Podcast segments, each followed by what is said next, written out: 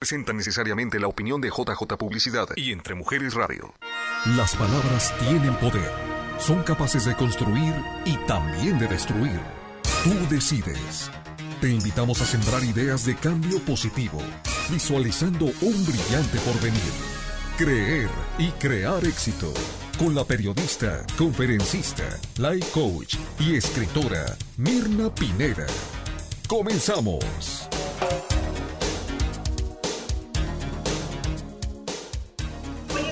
Celebración, un día más. Yo creo que todos los días podemos celebrar. Hoy en México se celebra el inicio de la independencia, la declaratoria que se hizo ayer, pero yo no voy a hablar de cuestiones históricas, a pesar de que aprecio y valoro y me siento muy orgullosa de mis raíces, tan así que me las acabo de pintar. esas son otras raíces, esas son las canas. Eh, justo hoy ando más con el pelo más claro, muy, muy patriota, pero déjenme les digo otra cosa. Em, justo ayer se cumplieron 20 años de que emigramos como familia oficialmente a este país. Yo llegué en, mi, en una camioneta manejando sola desde Hermosillo a, bueno, sola con mis hijas, en, el portabebé, en la, en la sillita, eh, en la otra amarrada en su, eh, y con un, un, asientito más alto. Eh, mi esposo ya estaba acá. Y ayer reflexionaba sobre eh, el término de independencia. Y ese fue verdaderamente un grito de independencia. Fue buscar esas posibilidades de desarrollo adicional, porque nuestro país de origen México ofrece muchas cosas, sin embargo, queríamos algo más para nuestros hijos, nuestras hijas en este caso. Y eh, hace 20 años decidimos embarcarnos en esta aventura de ser inmigrantes, de aprender sin ninguna certeza, sin la certidumbre de que nos íbamos a quedar aquí. Teníamos una visa de trabajo para mi esposo eh, con una terminación de de un año, año y medio, es una visa empresarial. Y em, yo venía como dama de compañía de mi marido, no tenía una visa. Entonces, eh, sin embargo, tocando puertas. Yo llegué a tocar puertas sin conocer aquí a, a nadie, con la experiencia que tenía acumulada de más de tres décadas de trabajo en medios de comunicación y las puertas se abrieron. Yo, yo siento que la, la conjunción de preparación, oportunidad y suerte nos posiciona en el lugar que tenemos que tener. Y Telemundo me abrió las puertas en ese entonces y estoy tan, tan agradecida porque haciendo este recuento de 20 años, eh, a pesar de las subidas y de las bajadas y de todo lo que ha habido, realmente no hay más que saldo a favor.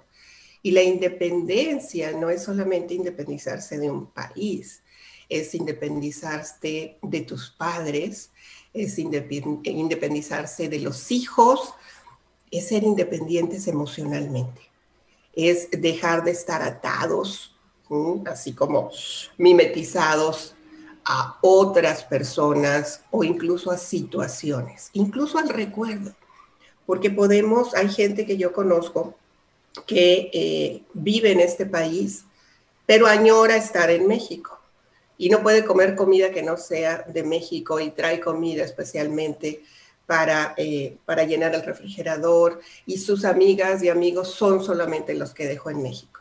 Y eso es una relación de codependencia, ¿ok? O sea, no hay independencia.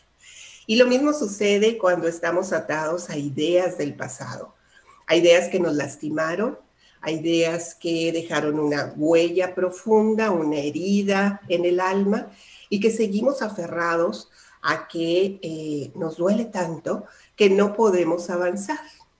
Y de eso va a ser el programa el día de hoy, de es la independencia emocional a partir de esas frases de las que hablé la semana pasada, de esas frases que dejaron dolor, tristeza, rabia, que producen resentimiento y lamentablemente se siguen repitiendo porque ahí están. y no las hemos detectado de tal forma que podamos hacer el cambio. La semana pasada hablé de las cinco primeras. Yo creo que hay más de diez, honestamente, porque estaba haciendo yo una lista antes de entrar a la... Estas son mis listas, ¿eh? No crean que yo hago así scripts enormes. Estas son mis listas. Voy sacando ideas. Miren, o sea, no les, no les engaño, no les digo mentiras. Ahí está. Eh, estas fueron las primeras y estaba sacando otras y empecé a escribir y salían más y más y más. Obviamente salen de las que yo escuché, pero también de las que a través de los grupos, los talleres que yo organizo, eh, hay personas que me dicen, a mí me dijeron esto, esto, esto, eso, y se acuerdan y les produce todavía mucho dolor emocional, llanto, desesperación, tristeza, y lo peor del caso es que la siguen repitiendo. La semana pasada, para completar la idea que había empezado, eh, una persona que yo quiero mucho me escribió y me dijo, eh, yo lo hago, me dijo, yo, yo sigo repitiendo esas palabras que tú estás mencionando porque son las que me decía mi mamá, son las que a mi mamá le decía su papá y su mamá y no me había dado cuenta del terrible daño que ocasiono. ¿Qué es lo que puedo hacer? El perdón como herramienta de transformación es básico. Eh, si nosotros aprendemos a pedir perdón porque nos equivocamos, ¿sí? Porque cometemos errores. Gracias, Norma, por estar conectada. Gracias, estoy viendo que están entrando y, les agradezco, me da hasta escalofrío saber que, que algunas de estas ideas que pueda compartir con ustedes pueden servir para hacer un cambio. Porque además cuando yo lo enseño, pues yo sano también. Esa es, esa es la ventaja que tenemos los coaches, los maestros en este caso, los mentores, que cuando estamos enseñando, seguimos sanando porque seguimos aprendiendo. Y cuando reconocemos que hay frases o palabras que siguen resonando en la mente y en el corazón, y nos causan dolor, es tiempo de hacer ese cambio si queremos, si lo decidimos, porque hay quien no lo quiere hacer.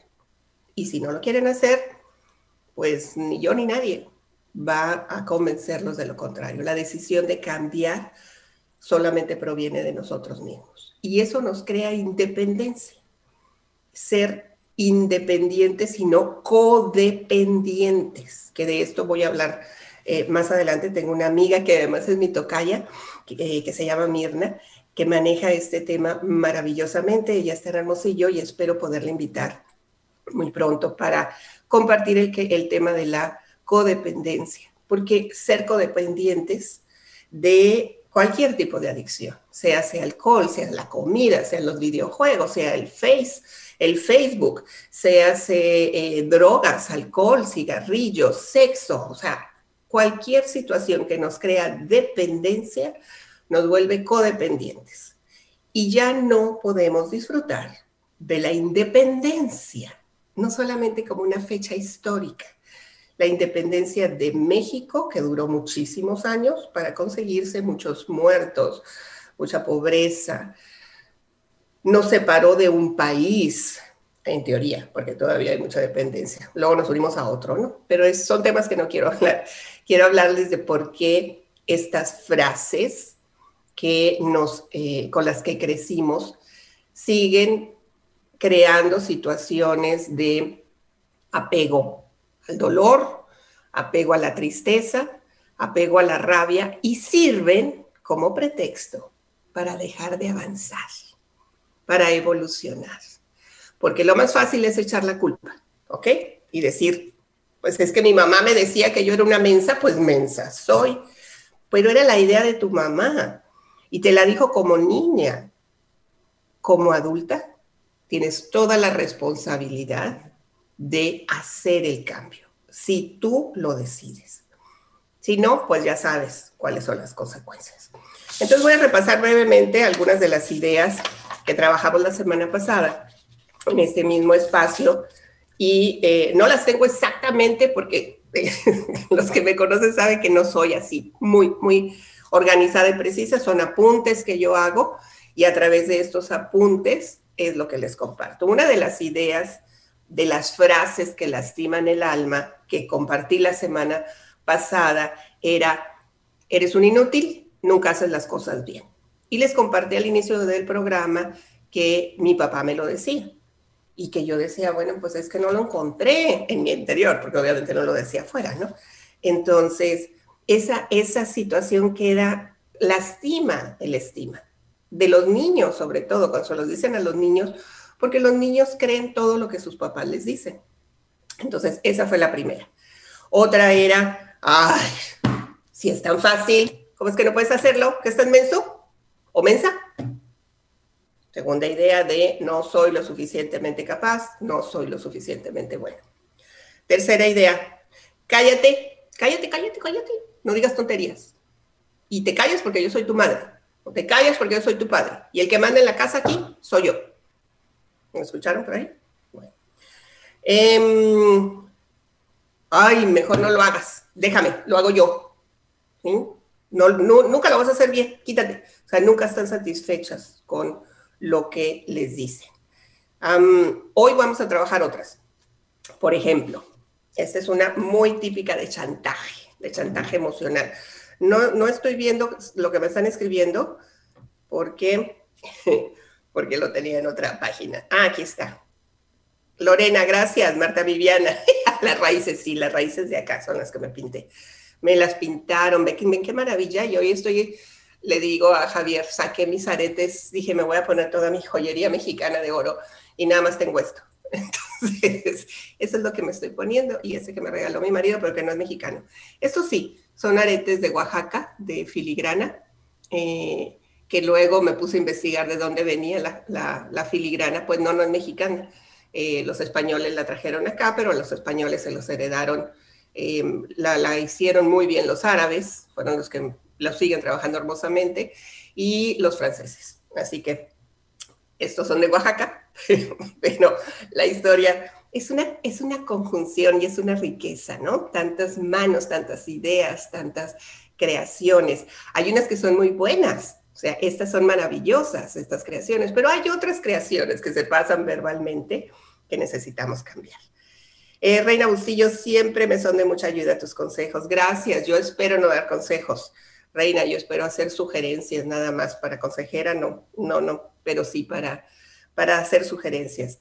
Se ve muy bien, muy joven con su nuevo look, thank you, ya me hacía falta. ¿Saben que un señor que estaba haciendo una reparación ahí con, con, uh, con Miss Reina, eh, Reina López, que tiene el salón de JJ eh, Beauty Institute, en Mesa, que es a donde, a donde yo fui, a donde voy desde hace mucho tiempo, cuando, cuando iba saliendo me dijo el señor, señora, qué bonita se ve, eh, seguramente su marido eh, se va a enamorar más. Y yo llegué aquí y mi marido me dijo, tanto tiempo, tanto tiempo para eso. bueno, cuestión de perspectiva, me quedo con la, de, con la del muchacho y con la de ustedes que me están chuleando. Ya me hacía falta, con esto de la pandemia, de verdad que no había salido. Ayer fue mi primera salida a un lugar donde había más gente. Había salido al parque, había salido a, caminar así alrededor, pero oficialmente ayer salí toda con la mascarilla por seis horas, duró este proceso. Entonces, bueno, vamos a la parte de las frases, gracias Javier, las frases que pueden lastimar al alma y que es importante que las reconozcamos para poder hacer el cambio. Ya les había dicho las primeras que vimos la semana pasada. Esta que viene es tipo chantaje. Sirve mucho del chantaje. ¡Ay! Me vas a matar de un infarto. ¿Me suena? Es que no duermo, me desvelo porque no sé dónde andas. Yo las he dicho, por eso, por eso me salen tan dramáticas así, porque yo las he dicho. ¿Cuál es la otra? Me vas a sacar canas verdes. ¿Cuándo les ha salido una cana verde? Nos salen blancas y por eso buscamos que no las cubran acá con lucecitas y rayitos, ¿no? Pero es, un, es una frase, es un paradigma que además es falso el de las ganas verdes y el de los infartos también, porque no les va a dar un infarto por eso. Pero usamos el chantaje, o nuestras madres y padres usaron el chantaje, para buscar que nosotros hiciéramos ciertas cosas alineadas a lo que querían. Y eso está genial, el infarto. Me vas a matar de un infarto. Esos personajes son geniales porque son un reflejo, efectivamente, aunque en broma, de lo que en realidad se usa para manipular a las personas. Hay estrategias de manipulación impresionantes. El fin de semana estuve leyendo sobre Joseph Goebbels, Goebbels que fue el estratega de Hitler impresionante. Vi además una película, pero la forma en la que él manipuló a las masas en Alemania, obviamente a los alemanes, en contra en ese entonces de los rusos y de todo lo que no fuera alemán, es de verdad una, una joya en términos de manipulación de mediática, impresionante. Las mentiras repetidas mil veces se convierten en verdad. Esa es una frase de, de Goebbels, que ahí está. Que, que, un hombre muy, muy interesante, muy manipulador, malévolo. Eh, no, ya no quiero decir más porque tengo muchas palabras para decirles, pero pues bueno, creo que la parte más dramática en su caso fue que em, cuando, cuando se acabó la guerra, cuando entró Rusia y entraron los ejércitos aliados a liberar Alemania, él mató a la esposa y, entre los dos mataron a los seis hijos que tenían. Eh, les pusieron primero morfina, uno de los doctores, y después eh, una pastilla de cianuro eh, para que los niños no sintieran. Les dieron la pastilla de cianuro, luego él mató a la esposa y luego se suicidó. Eh, yo no sé si es karma, pero, pero de que todo se devuelve, ¿sí? podemos llamarle karma, no, no es como botellita de jerez, pero, pero lo que hacemos se devuelve. Y, tomar la vida de, los hijos es, es tremendo. Léanlo, léanlo, lean algo de...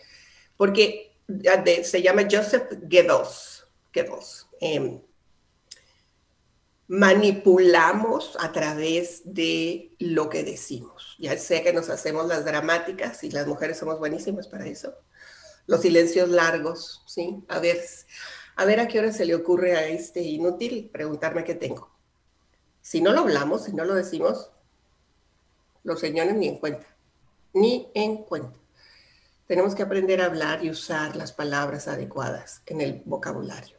Y si seguimos usando estas frases para que nuestros hijos se sientan presionados porque es que mi mamá se va a morir, porque lo decimos, no, ya me tengo que ir, ya me tengo que ir porque a mi mamá le va a dar un infarto.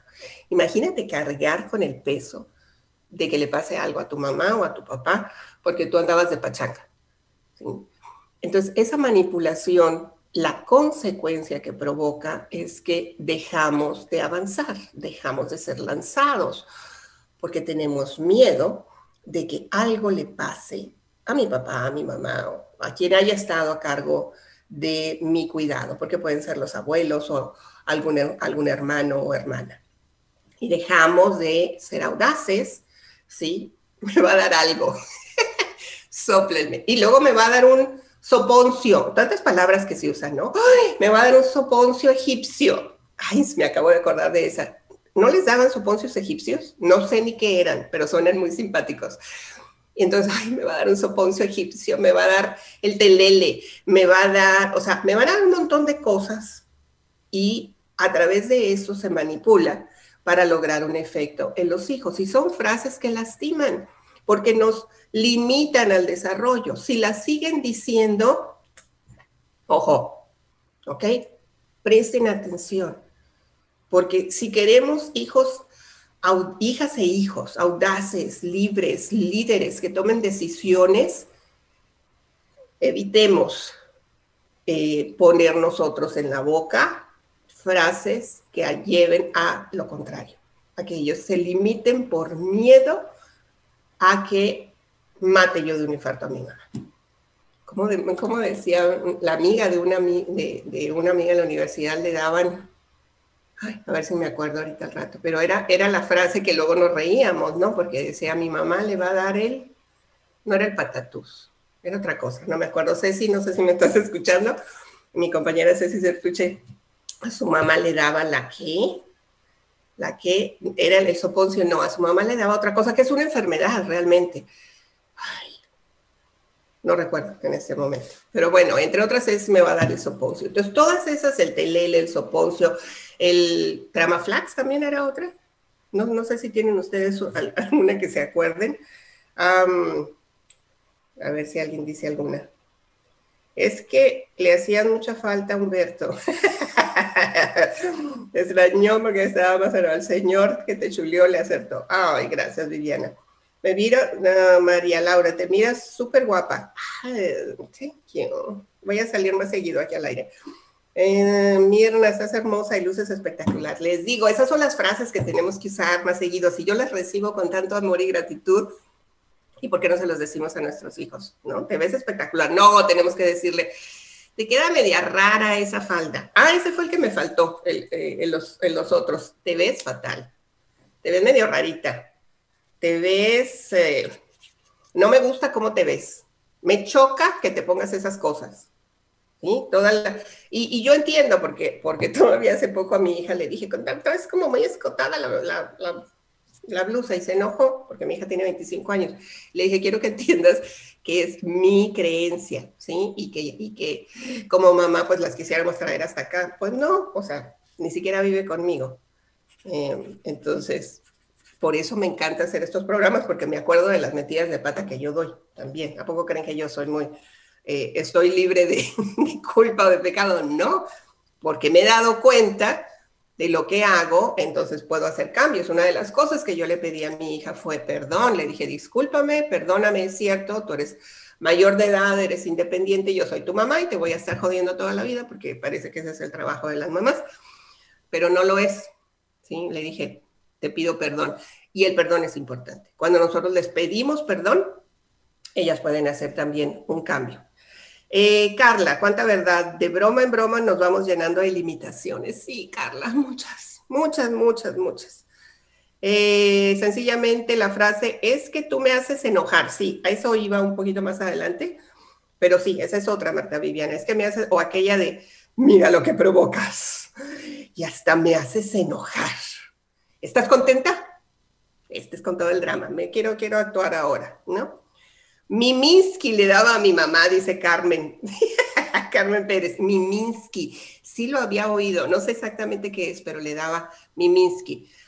le daba el patatús a María Laura González, a tu mamá, María Laura, eh, el tramafat, tramafat. Y yo le decía tramaflax, no sé si era una, una variante.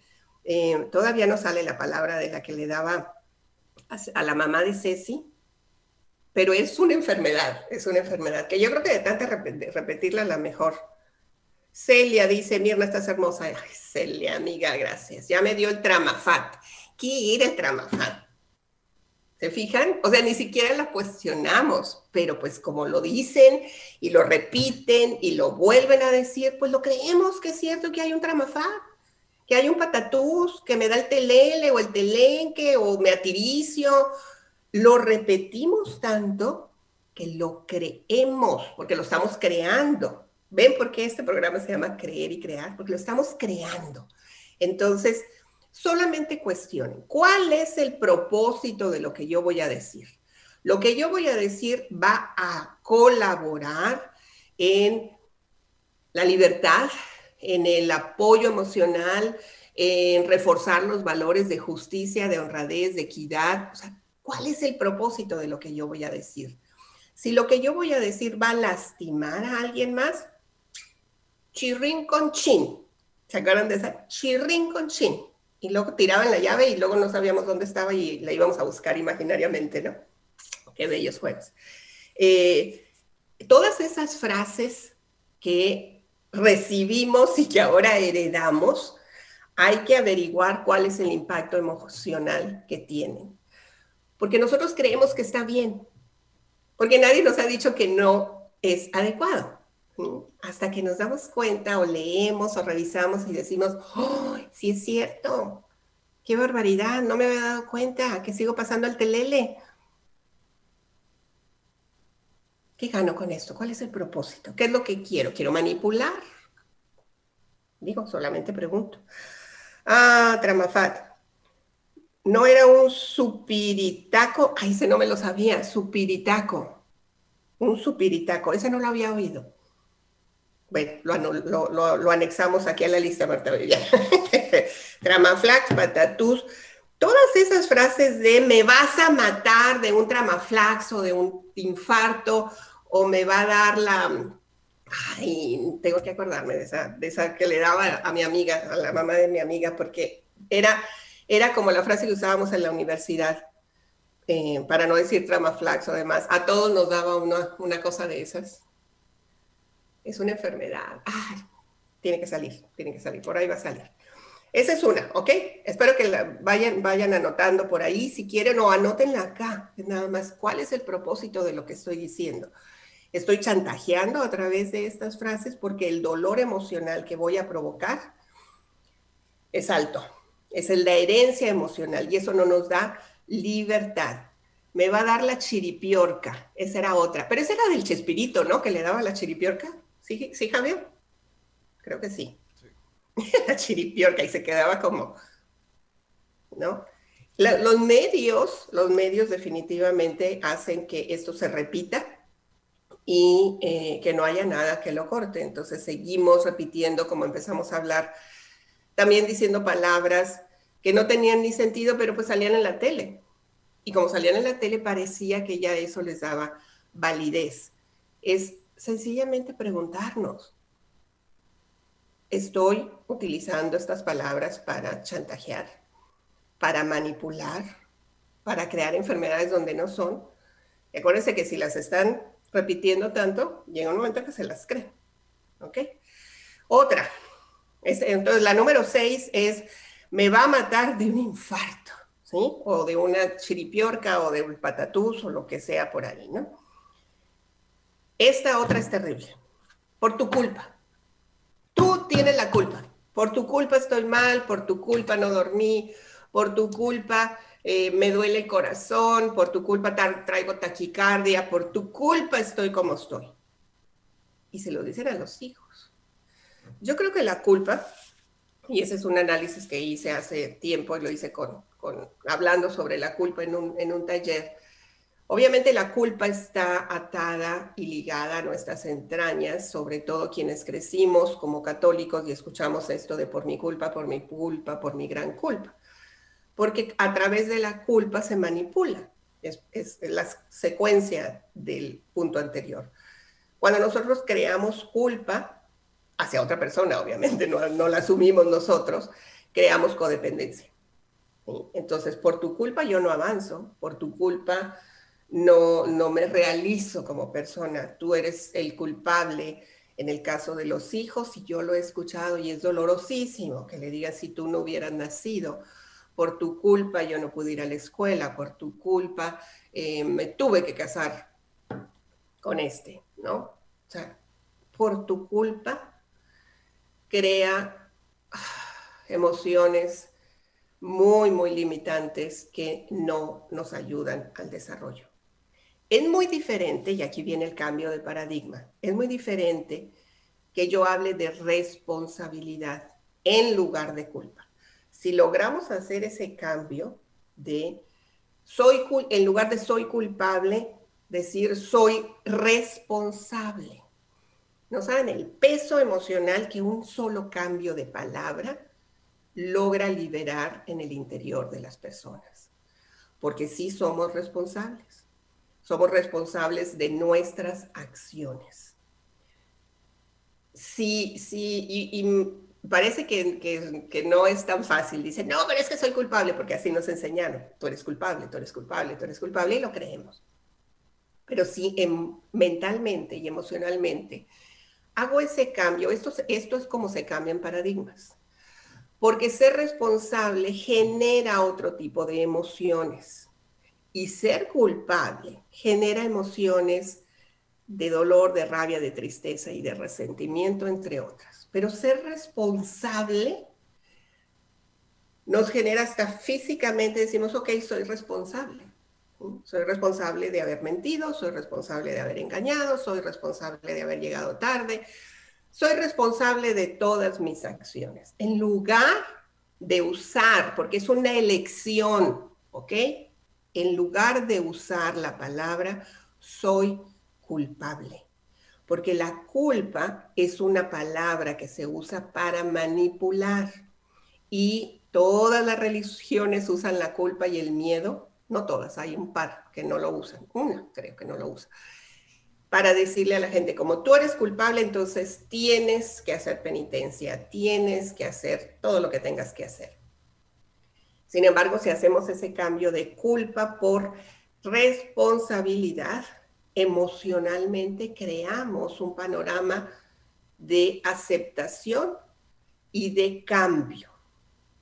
Y no es que sea sencillo, porque yo sé que me van a empezar a decir, no, pero es que somos culpables, porque está muy metido porque está enraizado, porque para eso son los paradigmas, porque hacen raíz, son semillitas y como las vamos sembrando ahí, la vamos echando agüita y las vamos repitiendo, pues florecen y dan frutos.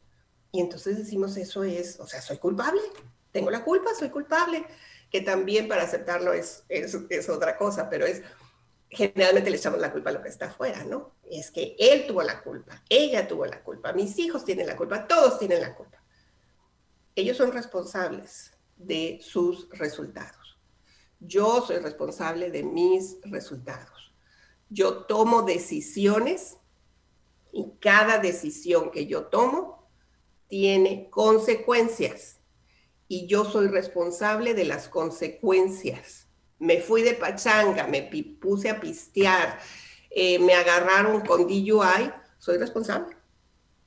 DUI, para los que no saben, perdón, perdón por, ser tan pocha, eh, es, el, es el cargo por manejar en estado de, embriaguez.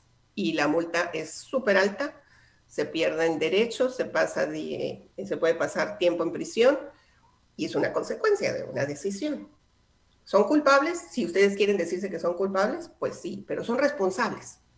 Realmente porque asumieron la decisión, de manejar en estado de embriaguez. Y eso tiene consecuencias. Y son responsables de tener ese, esa multa eh, y de todo lo que venga detrás. Si logramos hacer ese cambio y enseñar a nuestros hijos, empezando con nosotros, cambiando ese vocabulario de culpa por responsabilidad, quizá, quizá podamos hacer verdaderamente una diferencia. Recuerden que son ideas. ¿ok? Son ideas nada más. Eh, todos es una especie de conato de... Ahí, háblame en español. Todos son una especie de conato de... O sea, la pretensión mal actuada de lo más cerca a un desmayo de la Davis. no te entendí, Viviana.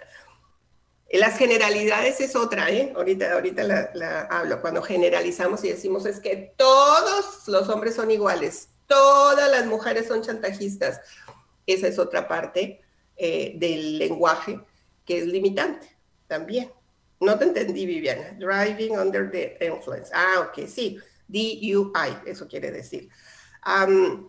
me voy explicando, espero que, espero que sí. Vamos al siguiente, porque luego se me acaba el tiempo y, todavía no, no termina. Entonces, por tu culpa es el, es el número 7. Otra, ay, quítate, quítate, quítate, porque estás encimosa. Ay, ¿por qué eres siempre tan encimosa? O tan encimoso, me manchas, me ensucias, quítate. Esas, esas frases son terribles. Lastiman el autoestima de nuestros hijos, que lo que buscan, todos, todos, todos los seres humanos, ahí sí voy a generalizar, todos los seres humanos buscamos dos cosas. Después de que tenemos ya en la pirámide de Maslow, en la pirámide de necesidades de Maslow. Primero es el alimento y el cobijo. Después es, primero es el, alimento, luego es el cobijo, luego es amor y reconocimiento. Y eso lo buscamos todos los seres humanos, igual que buscamos comer y tener un techo que nos proteja, un abrigo que nos cubra de las, de las inclemencias del clima, pero buscamos amor y reconocimiento. Y cuando le decimos a un niño o a una niña, quítate, me estás molestando, quítate, este, estás muy cochina, no me toques, quítate, em, no, no, no, no, te, no estoy de humor, sí, quítate. Ahí se producen heridas emocionales tremendas, porque los niños no entienden de nuestras situaciones emocionales, sencillamente quieren un abrazo, un beso o un apapacho. Y el que los padres o, o incluso los hermanos estén de mal humor y le estén diciendo, quítate, quítate, me molestas, quítate, apestas, quítate, no, no quiero que estés cerca de mí. Si los hijos lo dicen es que lo escucharon de los padres. ¿Ok? Entre hermanos, cuando se dicen esto, quítate, enfadoso, quítate, no me molestes, o sea, son hermanos, estamos buscando que hagan, que hagan ese, esa mm, conexión. Eh, y es importante decir, o sea, no, tu hermano ni apesta ni, o sea, puede que no se haya bañado y huela un poquito feo, pero él estarle diciendo que apestas o que, o que eres, eh, em, ponerles apodos también, este, pareces tal o cual cosa. Eh, todas esas palabras producen heridas emocionales. Entonces hay que revisarlas dentro de nuestro vocabulario. Les comenté la semana pasada que, estaba, que había leído el libro de, em, que se los he recomendado mucho porque está en audio y es, solo que está en inglés, pero es una muy buena práctica, está muy bien leído. Se llama The Rainbow Comes and Goes de Anderson Cooper y Gloria Vanderbilt, que es alemán, creo que el apellido el libro está hermosísimo, el audiolibro es genial. Y Gloria Vanderbilt, que se acuerdan que es la de los pantalones, yo sí me, yo compré de esos pantalones porque estaban muy padres. Eh, Gloria dice en una parte, a pesar de que ella fue una niña eh, extraordinariamente rica porque recibió una herencia millonaria siendo muy, muy pequeña. Eh, bueno, no, ya cuando la recibió todo, todo el dinero ya tenía 21 años, pero hay una parte donde ella le explica a Anderson Cooper, que es su hijo, le dice que su mamá le decía, ese yo veía a mi mamá siempre arreglada, bellísima para ir a, las fiestas que había de la aristocracia. La mamá era de, sociales, entonces siempre iba con unos vestidos de seda hermosísimos en los años 20, 30. Y ella se acercaba y la, quería abrazar y la mamá le decía, no me toques, no me toques porque me arrugas, me manchas el vestido que no estás viendo. Y eso para ella fue siempre una barrera para acercarse a su mamá y un dolor emocional muy profundo, tanto que lo, o sea, lo platica en su libro. Y, eh, y entonces, cuando te das cuenta de que esas palabras que nosotros decimos así nada más como ay, que no ves, o sea, es blanco el asunto, no me, no me lo vayas a manchar, no me lo vayas a ensuciar. Y hacemos de lado una expresión de afecto, incluso con la pareja, porque no sé si les ha pasado, a mí sí me ha pasado así que de repente, o mi marido, yo uso mucho los, los rojos, ya saben, ¿no? Me encantan los colores brillantes, ¿no? Eh, entonces le doy beso y le dejo todo pintarrajeado, pero él no, él no se queja, ¿no? Es nada más se, limpia, ¿no? Muy discreto. Pero ¿cuántas veces pasa que, viene el, marido y estamos así todas pintadas, arregladitas, y es como, ¡ay, me va a abrazar, me va a despintar! O sea, privilegiamos el ego por encima del afecto. Ojo, ojo, es solamente que nos haga clic, es darnos cuenta. Es decir, lo que estoy haciendo es adecuado para fomentar la buena relación, la comunicación, el amor, el entendimiento, la comprensión, es solamente darnos cuenta. ¿sí? Yo, ese es mi trabajo aquí, compartirles algunas ideas para que las reflexionen y digan si les funciona o no les funciona, si lo están haciendo y lo quieren cambiar. Si no lo quieren cambiar, es decisión de cada quien. Aquí a nadie se le obliga a nada. Ok, siguiente punto, porque luego ya se me hace tarde. Ah, estoy ocupada. Ahorita no, ahorita no porque estoy ocupada, ya saben, con el teléfono, ¿no? Que estoy hablando, que no me estás oyendo, estoy ocupada. O sea, la persona que está aquí es mucho más importante que tú y que todo lo que esté alrededor. Y eso lo hacemos con mucha frecuencia. Y ustedes dirán, bueno, es que sí estoy ocupada. Sí, puede ser que estén ocupadas, pero den, den la opción permíteme terminar esta llamada, en cuanto termine, platicamos. Y háganlo, cúmplanlo, porque a veces lo piensan y luego se ponen a hacer otra cosa o hacen otra llamada o se meten a revisar WhatsApp o, el, o el, estoy ocupada, ahorita no, ¿sí? ahorita no estoy ocupada. Entonces, ¿cuándo? Entonces, ¿cuándo me vas a poner atención? Porque la atención en la mente infantil es muy necesaria en todos, o sea, todos necesitamos atención, necesitamos amor y reconocimiento. Si estamos ocupada, ¿cuánto tiempo? No tiempo en minutos, porque los niños no lo miden, pero es permíteme terminar esta llamada, luego eh, te atiendo. Pero nada más decir estoy ocupada en el paralenguaje emocional significa tú no eres tan importante. Es más importante lo que tengo aquí que lo que, lo que tú puedes decirme en este momento. ¿Sí me explico? Es, esa es la idea, esa es la idea. Y les digo nada más revisar, revisar cómo lo estoy haciendo. Si, si lo que estoy haciendo me funciona, listo, hay que seguirle, hay que reforzarlo. Si lo que estoy haciendo y diciendo está produciendo eh, desapegos, heridas, frustraciones, enojos en la familia, quizá tenga la posibilidad de hacerlo mejor. Quizá tenga la posibilidad de abrirme, abrir mi mente a que hay otras formas de hacerlo. Y quizá pueda cambiarlo. Y quizá va a haber un resultado diferente. ¿Ok? Em, ¿Qué más? Ah, Luz Adriana, adorada. Qué bonita, Mirna, por tu sencillez. Ay, reina, gracias. me hubiera pintado el cabello antes, ¿ya ven? Ok, vamos a la que sigue. Les digo que son más. Yo tenía, originalmente tenía 10. No, ya aquí tengo como 20, pero bueno, las que alcance. Esto es bien importante porque tiene que ver con los grados escolares. Y mamás y papás somos muy exigentes con esta área. Llega el hijo, muestra la boleta, vamos a decir, aquí está la boleta, ¿sí? Aquí está la boleta y empieza la mamá. Álgebra 10, muy bien. Eh, historia 10, perfecto. Em, matemáticas 7. 7, explícame este 7. Y ya lo demás además se borró, ¿ok? O sea, todas las demás eran 10, 10, 10 o A. A, A, A, A, A, C.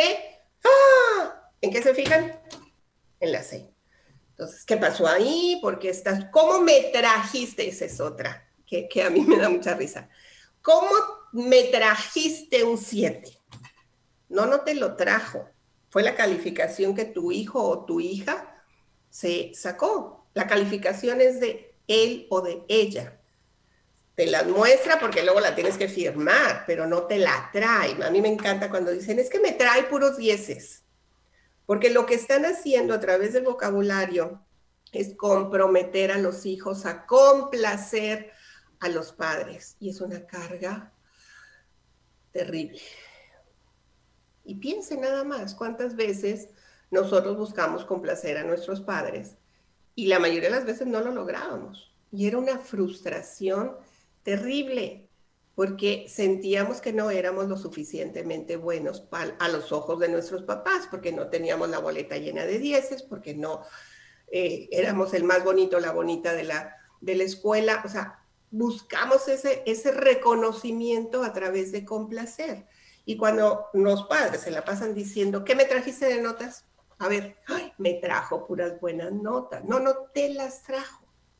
Quitémosle ese posesivo que no nos toca. A nosotros no nos toca. ¿Qué trajiste tú? ¿Qué sacaste tú? Es diferente a qué me trajiste a mí. Ay, espero explicarme en esta parte, porque una implica un posesivo. Tus calificaciones son mías, me pertenecen. No, no me pertenecen, son tuyas. ¿sí? Tú, es tu responsabilidad, es tu compromiso. La calificación que saques es tuya si yo le quito ese posesivo de qué me trajiste, me trajiste puros dieces, le doy la responsabilidad total de sus resultados a mis hijos. Son sus notas, es su responsabilidad, no es lo que me trajiste. Porque si se fijan, si además de la responsabilidad que ellos tienen, tienen una doble responsabilidad cuando nosotros le decimos, ¿qué, ¿qué me trajiste? ¿Me trae puros dieces o me trae puras as?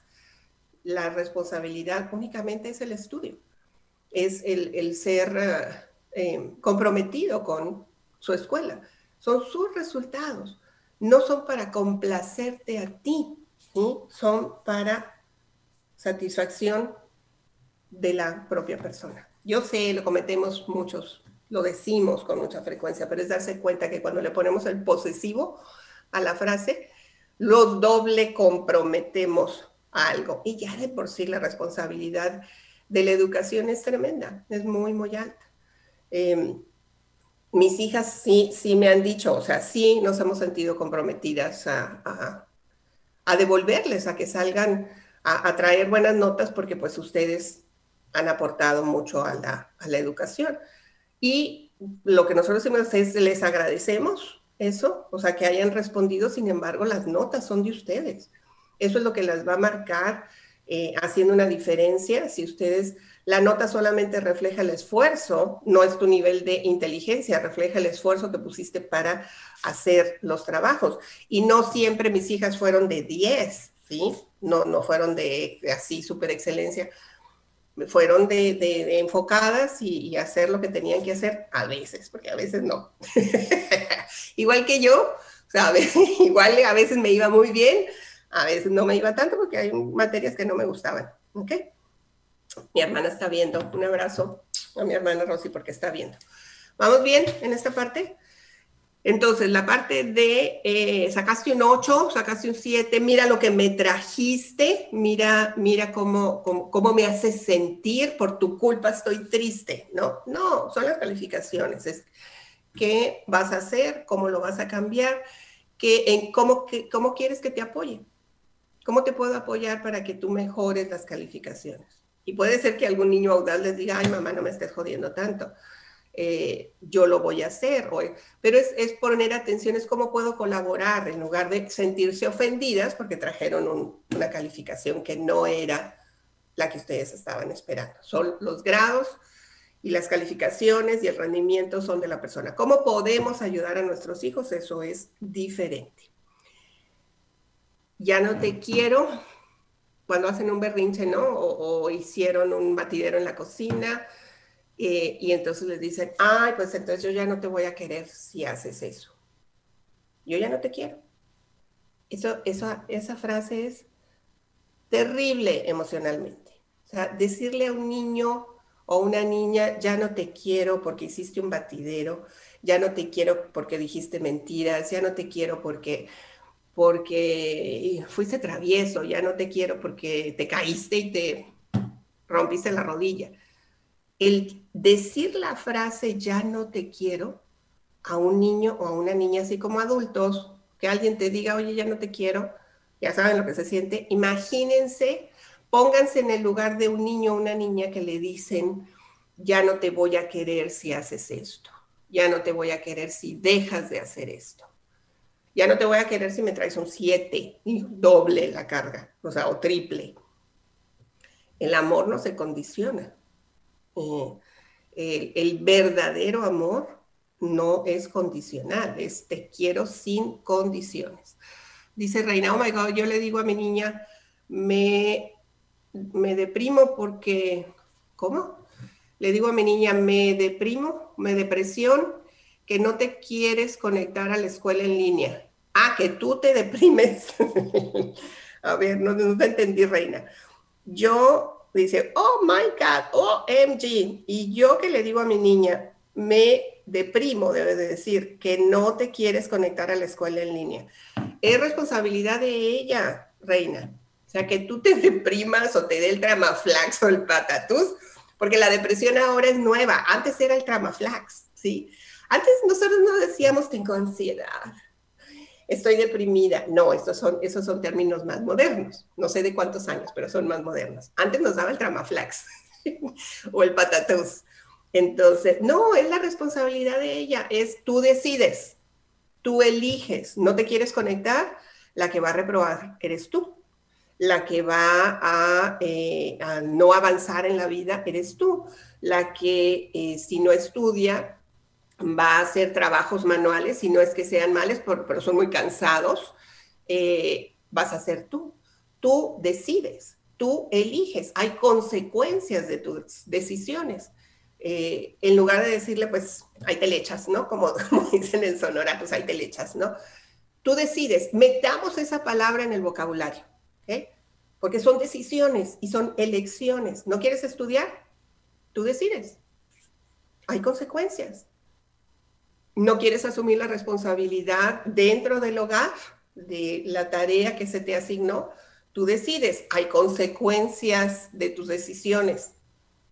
Si empezamos a cambiar el vocabulario que no nos enseñaron a nosotros, pero que nosotros sí lo podemos cambiar, podemos lograr cosas diferentes.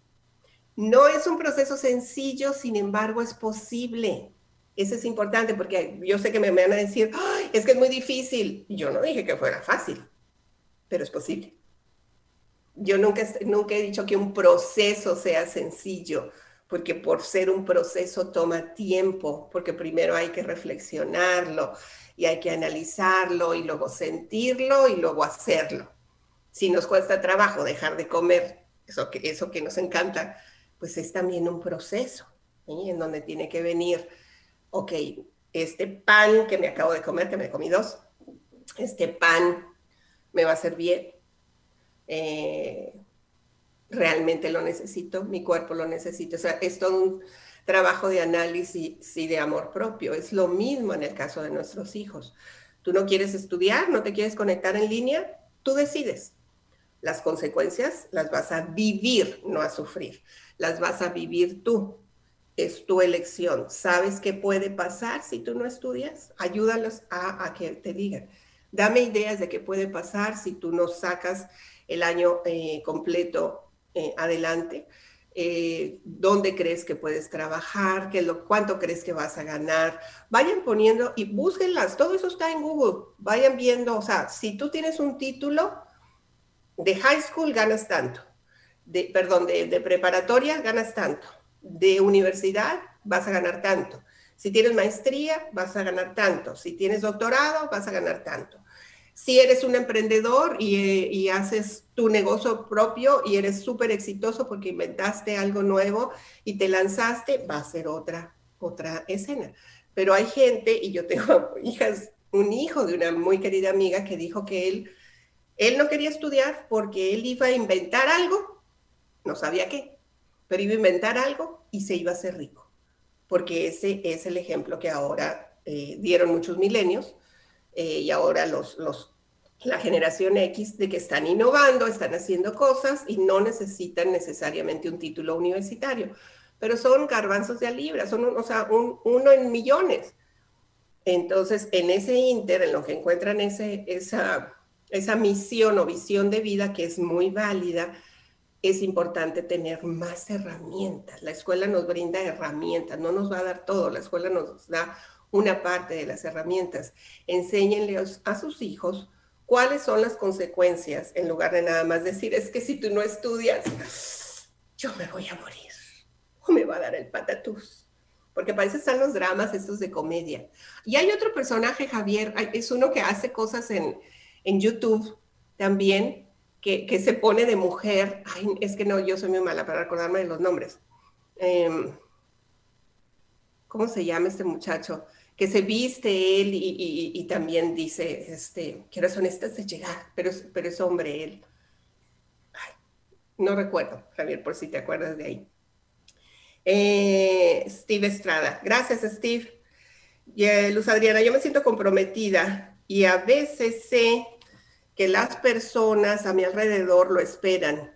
Así pongo más estrés. Ay, a ver, no te entendí, Luz Adriana. Yo me siento comprometida y a veces sé, siento, siento, debe de decir aquí. Es que acuérdense que a veces escribimos, y me incluyo, escribimos y, las palabras no salen completas o, se escribe otra si tenemos el corrector. Entonces, Luz Adriana me dice, yo me siento comprometida y a veces siento que las personas, yo supongo que quiso escribir siento, que las personas a mi alrededor lo esperan. Ah, esperan que tú estés comprometida. así me pongo más estrés, ¿sí? Porque ejercemos liderazgo y como líderes eh, y tenemos un compromiso y entonces eso puede causar cierto estrés. Es cierto, es cierto. Gracias. creo que hasta ahí van. Ok, la que sigue. las comparaciones. ¿Por qué no eres como tu hermana? Tu hermana Rosy. Ay, mi hermana y yo, totalmente diferentes, totalmente diferentes. Me decían, ¿por qué no bailas tan bonito como tu hermana? Pues porque mi hermana tiene esa gracia. Y a mí me encanta bailar, tú sabes, Rosy, ¿no? No, no tenía la gracia de mi hermana. ¿Por qué no eres tan alta como tu hermana? Pues porque a mi hermana le tocaron los genes de mi papá y a mí los de mi mamá. Tan sencillo como eso. Digo, esas deducciones las hago ahora. Como niña, no. Cuando nos comparaban, con alguien, con las vecinas, mira las Morales, las Morales siempre adoradas, ¿eh? Súper bien vestidas toda la vida, la mamá les hacía la ropa, ¿sí? Y mi mamá pues intentaba también hacer ropa, para no quedarse atrás, yo creo. Pero la señora Morales tenía los patrones de vestir y todo, y siempre iban diferente a misa, eh, a, veces así las cinco, con, prendas muy parecidas, porque la mamá se las hacía, la mamá tejía. Y entonces las Morales pues siempre una maravilla adoradas todas las Morales maravillosas, las Rodríguez que vivían al otro lado. Ay, mira tan bonita las Rodríguez, ¿no? Todas esas comparaciones que se hacen, ¿por qué no eres como tu primo? Tan inteligente. Ah, no, no, tenías que parecerte al otro primo, ¿no? Babosón. Ustedes saben el dolor emocional que hay ahí. Las comparaciones son terribles. ¿Por qué no eres como tu primo, como tu hermano, como tu amiguita, siempre tan bien portada y siempre tan bien vestida y con los pelitos todos bien puestos, ¿sí? ¿Por qué no? porque somos diferentes y porque cada persona es diferente. Porque en algún momento, y esta es una idea nada más, para que la piensen. ¿Qué horas son, Javier? Ya, yo no veo aquí el reloj. ¿Todavía tengo tiempo? ¡Ay! Ya se me va a acabar el tiempo. Dos minutos. ¡Qué barbaridad! Y todavía me quedaron unas afuera. Bueno, podemos tener ideales, por ejemplo, en Japón, eh, cuando la devastación de la guerra de Hiroshima y Nagasaki, la decisión del gobierno fue no crear nuevos eh, inventos, o sea, no hacer nada nuevo, no, no invertir en investigación porque es muy, muy, eh, requiere de mucha inversión y el país pues estaba devastado. ¿Qué es lo que hicieron? Generaron una cultura que se llama imita al mejor, iguala al mejor y supera al mejor. Y es una maravilla. Es diferente cuando te comparan y te dicen, ¿por qué no eres como fulanito? Decir, aprende del mejor y luego supéralo. Es muy diferente ayudar a nuestros hijos con estas ideas de, ¿te gusta fulanito? ¿Te gusta qué es lo que hace? Imítalo si es lo que tú quieres. Toma lo mejor de esa persona, pero luego sé mejor tú porque siempre hay oportunidades de mejorar, porque las comparaciones son terribles, terribles. Y cierro, porque ya se me acabó el tiempo, cierro con palabras que causan un enorme daño también a nivel emocional y son las groserías. Alguna vez una niña que asistió a un programa de los que yo imparto, un seminario para niños, una niña muy pequeñita, fue, era la más chiquita y yo no la había querido aceptar porque estaba muy chiquita, pero había una historia de dolor muy profunda alrededor y de abandono. Y eh, en una parte de la, de la dinámica yo les pido que escriban palabras que ellos han escuchado y que les causan dolor. Ustedes no saben la cantidad de palabras, se llenan una pared de todas las palabras que los niños escuchan y en este país en inglés y en español que les causan dolor. Esa niña me, eh, pidió ayuda, dijo, yo no sé escribir, me dijo, eh, le dije, ¿qué palabra quieres escribir? Y, la voy a decir como cierre y es una grosería. Dijo, mi mamá me dice hija de la chingada. Y yo dije, ok, listo, este, vamos a escribirla. Sí, escribí en ese papel hija de la chingada, porque eso es lo que la niña a sus escasos menos de seis años recibía constantemente. Y ella me dijo, yo no sé qué quiere decir pero me duele. Prestemos atención. Los insultos, las groserías, las malas palabras, dichas de manera repetida, crean verdades. Una mentira repetida mil veces, como decía Goebbels, en verdad. ¿Cuáles son las palabras que nosotros queremos heredar para cultivar el alma y el autoestima de nuestros hijos y como consecuencia de nosotros mismos.